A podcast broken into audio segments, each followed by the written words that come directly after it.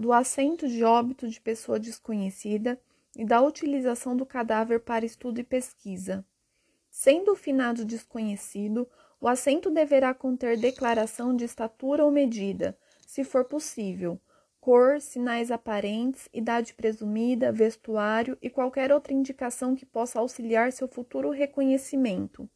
E no caso de ter sido encontrado morto, serão mencionadas essa circunstância e o lugar em que se achava, e o da necropsia, se realizada. Nesse caso, será extraída a individual datiloscópica, se no local existir esse serviço. A utilização do cadáver para estudo e pesquisa só ficará disponível após a lavratura do assento do óbito correspondente. Encaminhados cadáveres para estudo ou pesquisa científica, a Escola de Medicina deverá requerer a lavratura do assento de óbito junto ao registro civil, apresentando obrig obrigatoriamente os documentos atestatórios da morte, ADO, e da remessa do cadáver.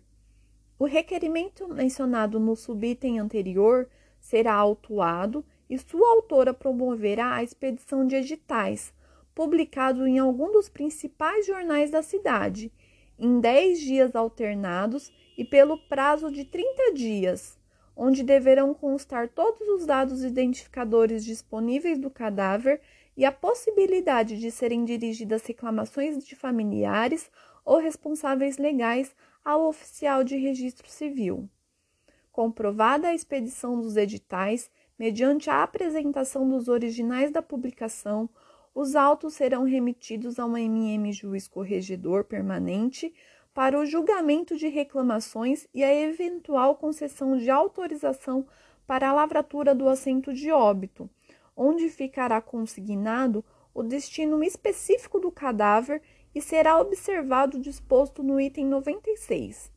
Na análise da autorização, o juiz corregedor deverá atentar especialmente se a publicação dos editais atendeu ao disposto no subitem anterior, em termos de publicidade, e posteriormente enviar a relação dos assentos autorizados ao núcleo de criminologia, programa de localização e identificação de desaparecidos do Ministério Público do Estado de São Paulo.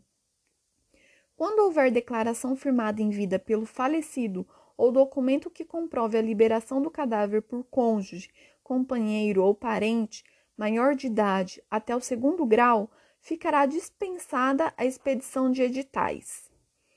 Após a lavratura do assento de óbito, o sepultamento ou a cremação dos restos do cadáver utilizado em atividades de ensino e pesquisa deverá ser comunicado ao registro civil para a promoção da respectiva verbação.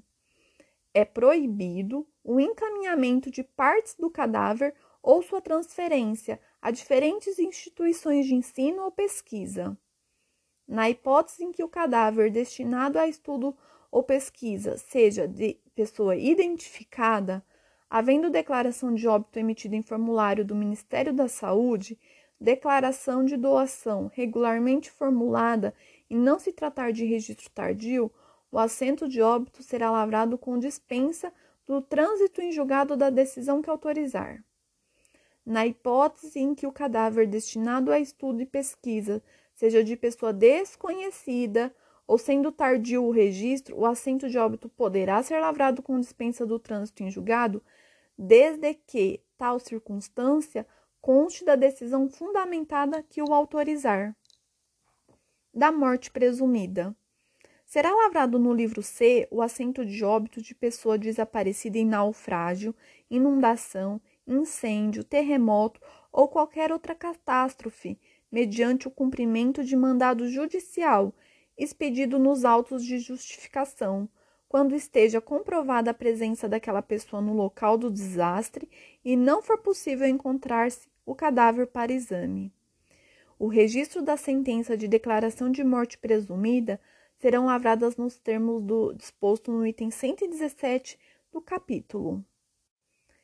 Da declaração de óbito anotada pelo serviço funerário.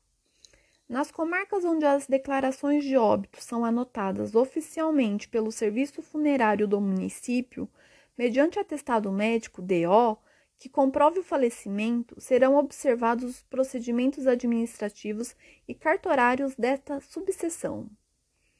Independentemente da intervenção do serviço funerário do município, os registros civis poderão lavrar assento de óbito desde que o declarante manifeste essa vontade.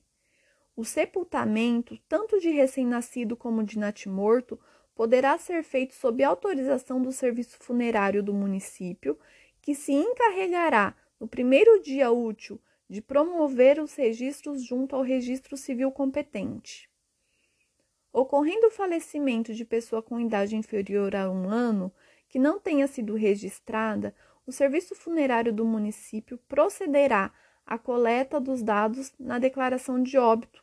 impresso padronizado, nos termos do artigo 80 da Lei 6015, e a remeterá ao Registro Civil das Pessoas Naturais competente para os assentamentos de nascimento e óbito. O preenchimento das declarações de óbito no serviço funerário do município será feito por funcionários qualificados e credenciados pela própria funerária, respondendo civil, criminal e administrativamente pelos atos que praticarem. As declarações serão formalizadas em impresso próprio, contendo todos os requisitos referidos no item 99 deste capítulo, como indicação e endereço do Registro Civil das Pessoas Naturais do lugar do falecimento, onde se processará o registro.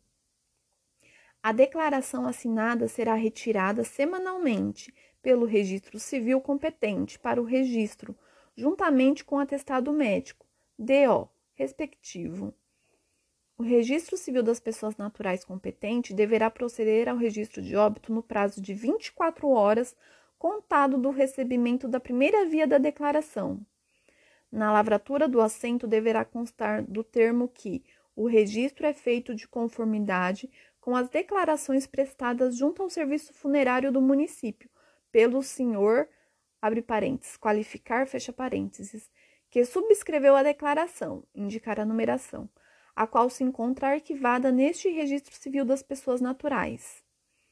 O serviço funerário do município receberá as declarações de óbito ininterruptamente nos postos de atendimento em locais indicados e previamente divulgados para o conhecimento do público. Quando da implantação deste serviço na comarca do interior, após ser baixada a portaria respectiva, deverá ser firmado o termo de adoção conjunta entre a Corregedoria Permanente, a Prefeitura Municipal, o Registro Civil das Pessoas Naturais e o Serviço Funerário do município. O termo de adoção conjunta de procedimentos administrativos e cartorários será lavrado com observância no que couber do modelo acostado no provimento CG 49779-78, segundo volume, folhas 548-552, assim como a respectiva portaria, cujo modelo está acostado às folhas 553-558, que poderão ser obtidas no Departamento da Corregedoria, ou de COGE. Os casos omissos serão solucionados nos termos da Lei 6015 pelo Registro Civil das Pessoas Naturais ou pela Corregedoria Permanente.